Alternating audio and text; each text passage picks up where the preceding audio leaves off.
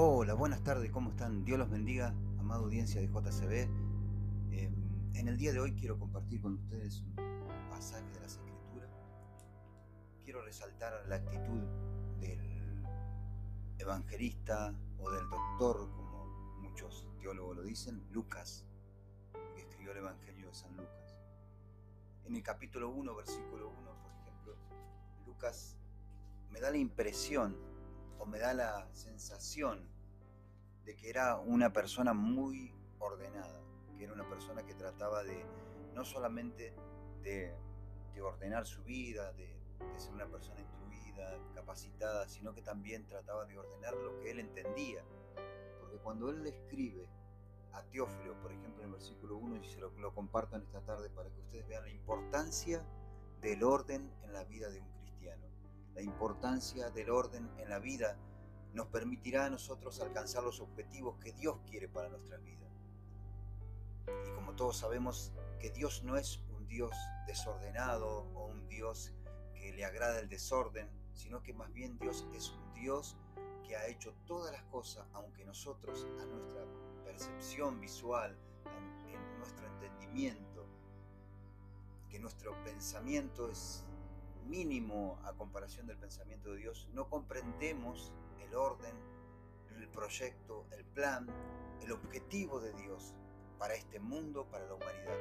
Pero que claramente, como dice el apóstol Pablo, se nos hacen ahora visible gracias al Espíritu de Dios que está entre nosotros para ayudarnos a entender, a comprender, a conocer, a saber, a comprender cuál es la anchura, la longitud, la grandeza, todas esas cosas nos permiten a nosotros entender poco a poco, a medida que vamos creciendo en Dios, nos permite comprender que Dios es un Dios ordenado, que es un Dios que ha ordenado todas las cosas. Y yo miraba este versículo y me llamó la atención la diligencia, la actitud, el comportamiento de Lucas. Y miren conmigo, y se los leo para que ustedes vean cómo Lucas, cómo este pasaje de las Escrituras, o este versículo, o esta pequeña dedicatoria a Teófilo, nos permiten describir las características de un hombre que nos va a enseñar de alguna forma a que nosotros también ordenemos todo en nuestras vidas. Ordenemos todo y principalmente nuestra parte, nuestros pensamientos. Miren, puesto que ya muchos, han tratado de poner en orden la historia de las cosas que entre nosotros han sido ciertísimas, tal como nos los enseñaron los que desde el principio vieron con sus ojos y fueron ministros de la palabra. Y él dice así, me ha parecido también a mí después de haber investigado con diligencia todas las cosas desde su origen,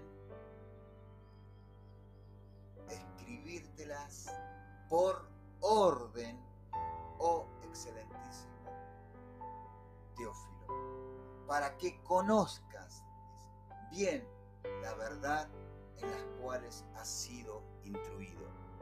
Por empezar, Teófilo no era una persona que no era cristiana, que no conocía nada de Dios. Está dedicando a un hermano cristiano, a un conocedor de la palabra de Dios, a una persona que, que había sido instruido, que conocía las historias porque muchos habían tratado de contar la historia y la contaron de diferentes formas. Pero él dice, me ha parecido bien a mí después de haber investigado con diligencia todas las cosas desde su origen, escribírtela por orden. Mi hermano, mi hermana, mi amigo, mi amiga en esta tarde, usted tiene que saber que si no somos ordenados en la vida, si no ordenamos nuestra vida cristiana, si no ordenamos, incluso si no somos cristianos y tenemos la posibilidad de escuchar este audio a través de la radio JCB, usted tiene que saber, sin orden nada se puede conseguir. Y para los cristianos tenemos que entender que Dios, como lo dijo el apóstol Pablo, Dios no es un Dios de desorden, sino que Dios es un Dios de orden. Y desde el principio, si yo me pongo a analizar, si me pongo a comprender y trato, porque uno trata de ordenar mentalmente los pensamientos para comprender, porque tenemos muchas preguntas, tenemos dudas, no sabemos, no comprendemos, entonces necesitamos ir muchas veces como hizo Lucas al origen. Y desde el origen ordenar en nuestra cabeza los acontecimientos históricos que nos permitirán a nosotros conocer. Porque si yo noto algo acá, Lucas le dice a Teófilo, le escribe y le dice, para que conozcas bien la verdad.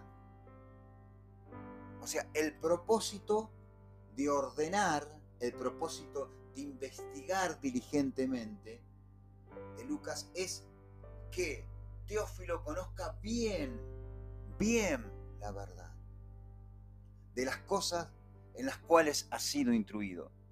Puede ser que tengas años en la vida cristiana. Yo necesito ser, conocer bien, investigar diligentemente la verdad de las cosas en las que he sido instruido. Hay cosas que no funcionan como tendrían que funcionar, hay cosas que las aprendí de la forma que no la tenía que aprender. Hay mentiras disfrazadas de verdad que muchas veces también las practicamos y asociamos o incorporamos a nuestra vida cristiana que en realidad no sirven. Y una de ellas, por ejemplo, em, em, me acuerdo, ¿no? Como tratando de poder entender,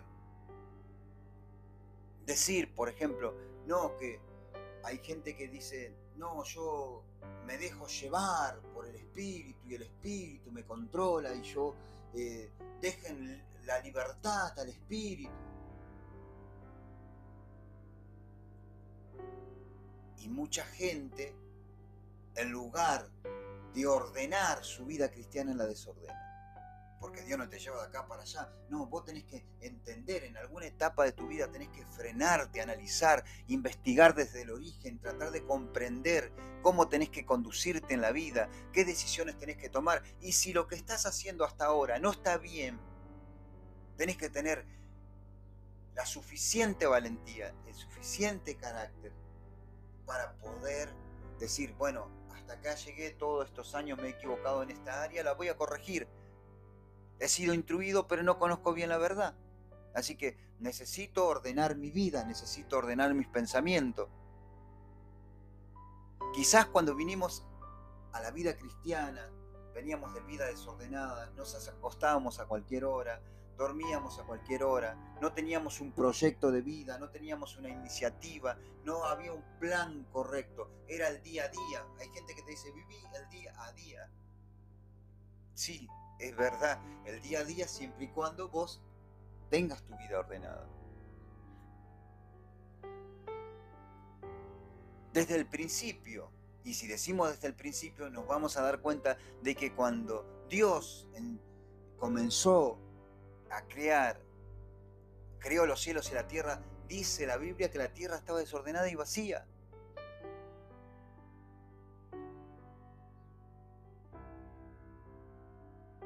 Algunos dicen que, bueno, el enemigo, el ángel caído, desordenó todo lo que estaba hecho. No lo sabemos con certeza, pero lo que sí sabemos es que Dios no es un Dios de desorden. Así que Dios, al ver ese desorden, comenzó a ordenar todo, todo. Día tras día, en los días de la creación, Dios fue ordenando las cosas como corresponde. Y cuando creó a Adán y a Eva, los creó y les hizo un lugar para que ellos habitaran. El huerto del Edén. Tenía todo planificado, todo ordenado, todo correctamente diseñado.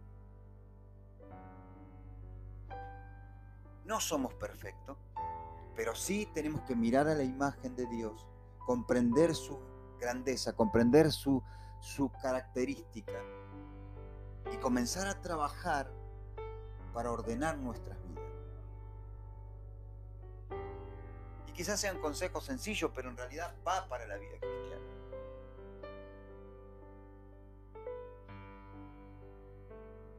El ordenado, el diligente, el que trabaja para construir su vida, el que construye bien, porque eso también es importante, vos podés construir desordenadamente y las consecuencias, como dijo Jesús, las consecuencias van a ser que cuando vengan las tormentas, los vientos, derrumbe todo aquellos que vos construiste. Entonces Jesús dice, no, el que edificó una casa sobre la arena, obviamente entendemos eso, nadie que tenga conocimiento, que tenga actitud y que quiera construir algo permanente, algo duradero, y no solo eso, algo seguro, va a construir su casa sobre la arena. Porque sabe que si vienen viento, tormenta, va a derribar eso y no solamente va a derribar lo que le costó tiempo y trabajo construir, sino que también puede lastimar y afectar a la gente que vive con él.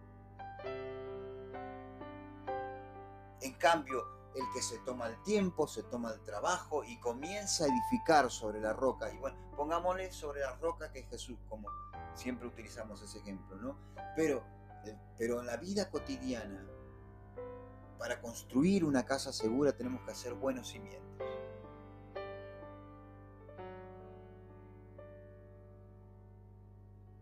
ubicarlos en lugares que corresponden. En la vida cotidiana, en la vida social, en el pensamiento, también tenemos que ordenarlos y comenzar a pensar y a ubicar las cosas, cada cosa en su lugar. Nuestra mente divaga, va a mil por hora. A mil Vos estás mirando un programa de televisión y tu mente se voló, estás escuchando un mensaje de la palabra de Dios y tu mente se puso a, pensar quizás en las preocupaciones, en las deudas, en el trabajo. Nuestra mente tiene que ser controlada por el Espíritu de Dios.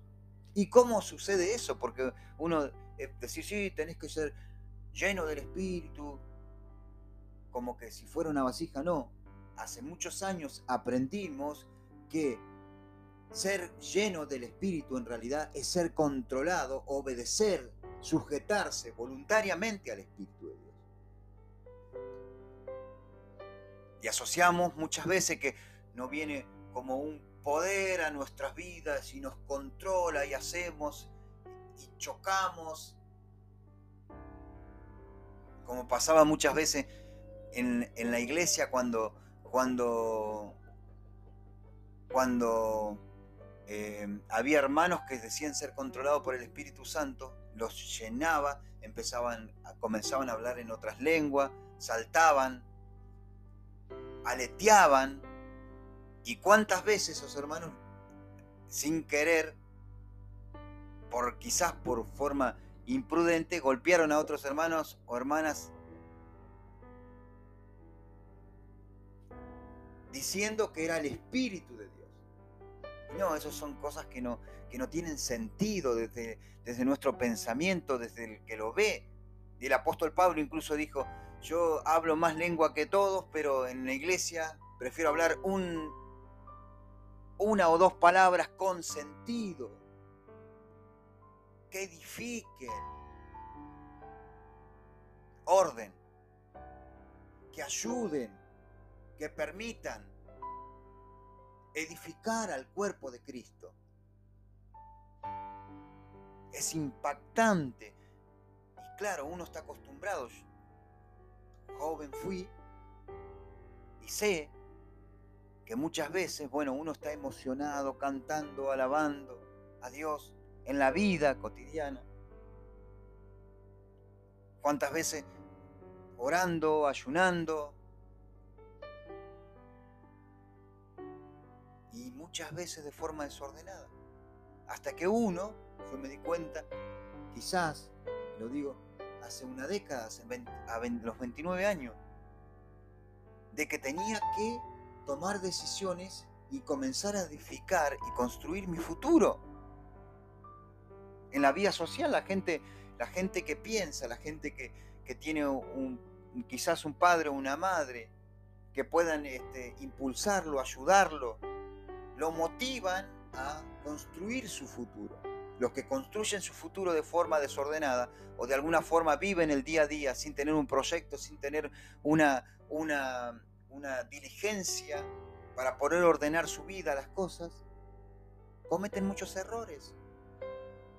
Yo he cometido muchos errores por causa del desorden. Pero también tengo que entender que, como dijo el apóstol, el apóstol Pablo, ciertamente yo mismo no pretendo haberlo alcanzado, pero una cosa hago, me olvido de lo que está atrás y prosigo a la meta, al supremo llamamiento de Dios. Y comienzo a trabajar de nuevo, me olvido. Hice 30, 40, 50 años viví de una forma desordenada, ahora a los 50, a los 60 comienzo a ordenar mi vida, a ordenar mis pensamientos, a pensar lo que es justo, a pensar lo que es bueno, a pensar en el futuro, a pensar hasta que Dios me lleve de este mundo, tengo que tener una vida ordenada, porque Dios es un Dios de orden.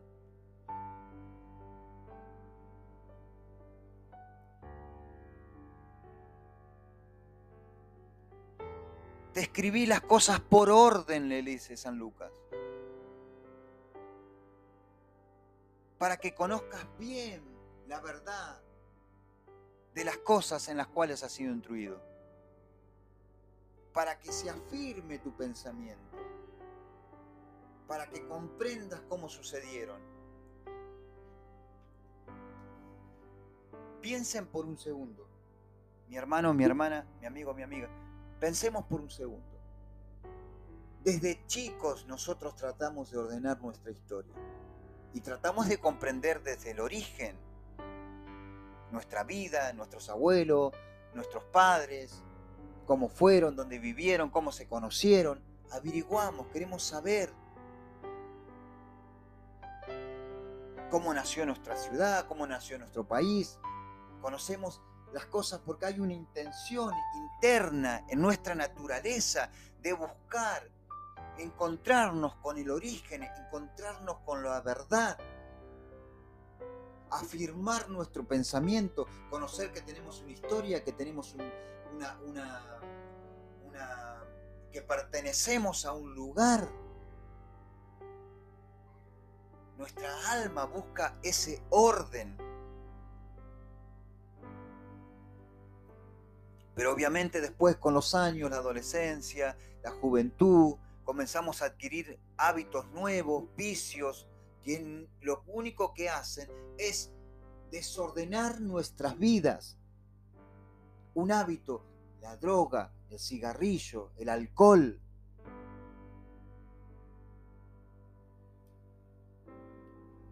La vida promiscua, todo, todo eso nos trae desorden a nuestras vidas.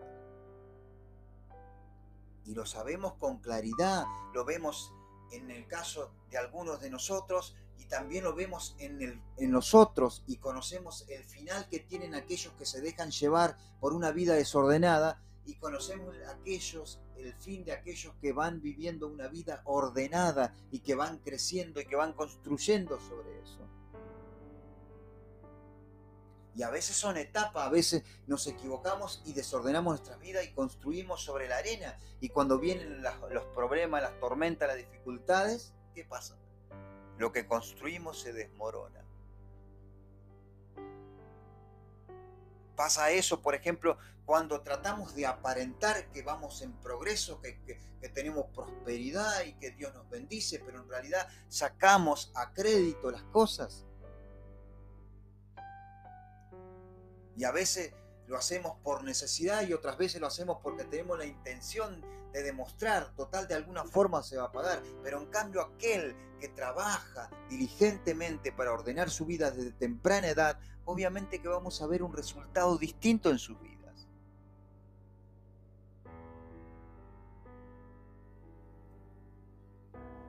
En los proverbios dice, y me incluyo también yo, en los proverbios dice que el que pide prestado es esclavo del que le presta. Y a veces el sistema social, las mentiras, eh, las, las mentiras disfrazadas de verdades, nos obligan, nos impulsan, nos llevan a desear cosas muchas veces sin esperar el tiempo de obtenerla y sin tener el trabajo adecuado para alcanzarlas. Y a veces cosas que ni siquiera necesitamos. Tenemos un celular dentro de todo que cumple con las necesidades que con los requisitos que necesitamos nosotros, pero pareciera que como salen nuevos modelos y tienen otras características, queremos otra cosa más. Y como no alcanzamos a comprarlo, nos endeudamos para poder comprarlo. Estaría bueno y a veces no solamente para nosotros, también para nuestros hijos. Pero estaría bueno que Dios nos permita también tener la sabiduría. Si alguno tiene falta de sabiduría, dijo el apóstol Santiago, pídala a Dios constantemente, ¿no? Sabiduría para poder también educar a nuestros hijos a ordenar sus vidas y en este caso a pedir cosas o a querer cosas que están dentro de las posibilidades que Dios nos da. El tener un celular nuevo, el tener un auto nuevo, el tener más plata, el ir a comer, no te hace más exitoso. Para nada. No te hace más próspero, no te, no te demuestra veces uno trata de demostrar un tipo de vida, pero esto no es así. Uno tiene que empezar a edificar de una forma sólida la vida cotidiana. Uno tiene que comenzar a pensar y a disciplinar nuestra mente para que comencemos a pensar en lo que Dios quiere para nuestras vidas, en lo que Dios quiere. Y lo que Dios quiere es que seamos felices, que tengamos una vida abundante, que podamos ser felices con nuestra familia, en el lugar, en el tiempo donde nos toca vivir lo económico, eh, lo alcanzado a través del trabajo, te podés disfrutarlo. Como dijo Salomón, lo que Dios no te da no lo disfrutás. Lo que Dios te da vos lo disfrutás. La familia, tus hijos, tus padres, la casa, la iglesia donde te congregás, los amigos,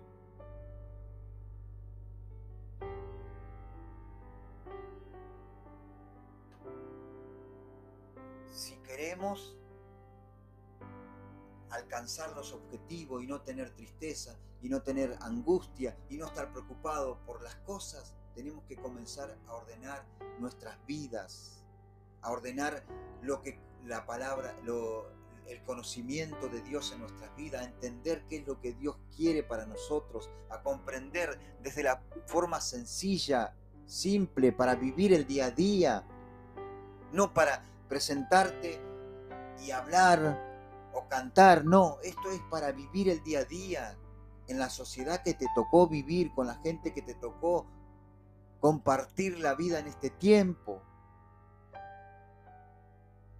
De una forma sencilla, simple, vivir la vida cristiana, ordenada.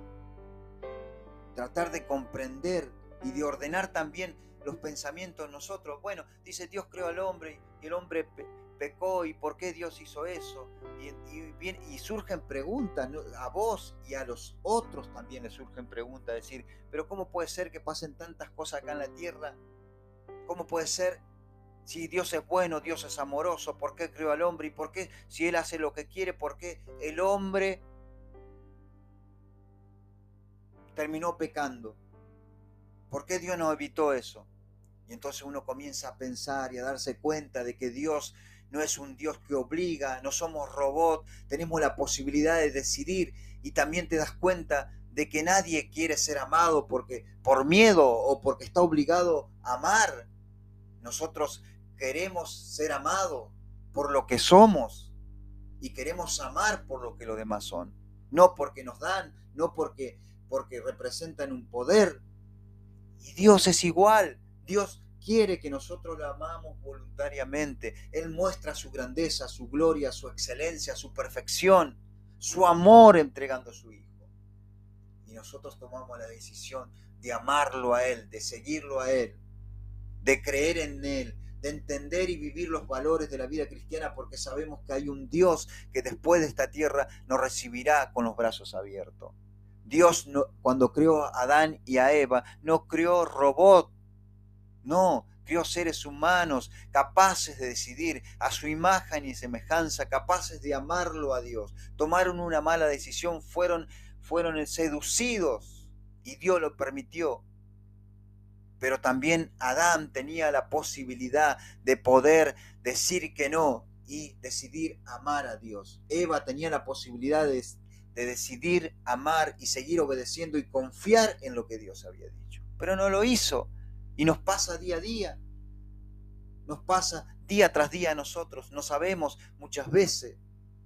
Mi hermano, mi hermano, mi amigo, mi amiga, ordenemos nuestras vidas ordenemos nuestra forma de pensar, ordenemos la tratemos de entender la palabra de Dios, investigar. Lucas es un buen evangelio para conocer las cosas desde el principio. Traté de ordenártela diligentemente, investigué para que conozcas bien las cosas en las que has sido instruido. Necesitamos conocer bien en lo que hemos sido instruidos. Y eso no va a cambiar nuestra forma de pensar y nuestra forma de vivir. Dios te bendiga, te espero el próximo miércoles por Radio JCB.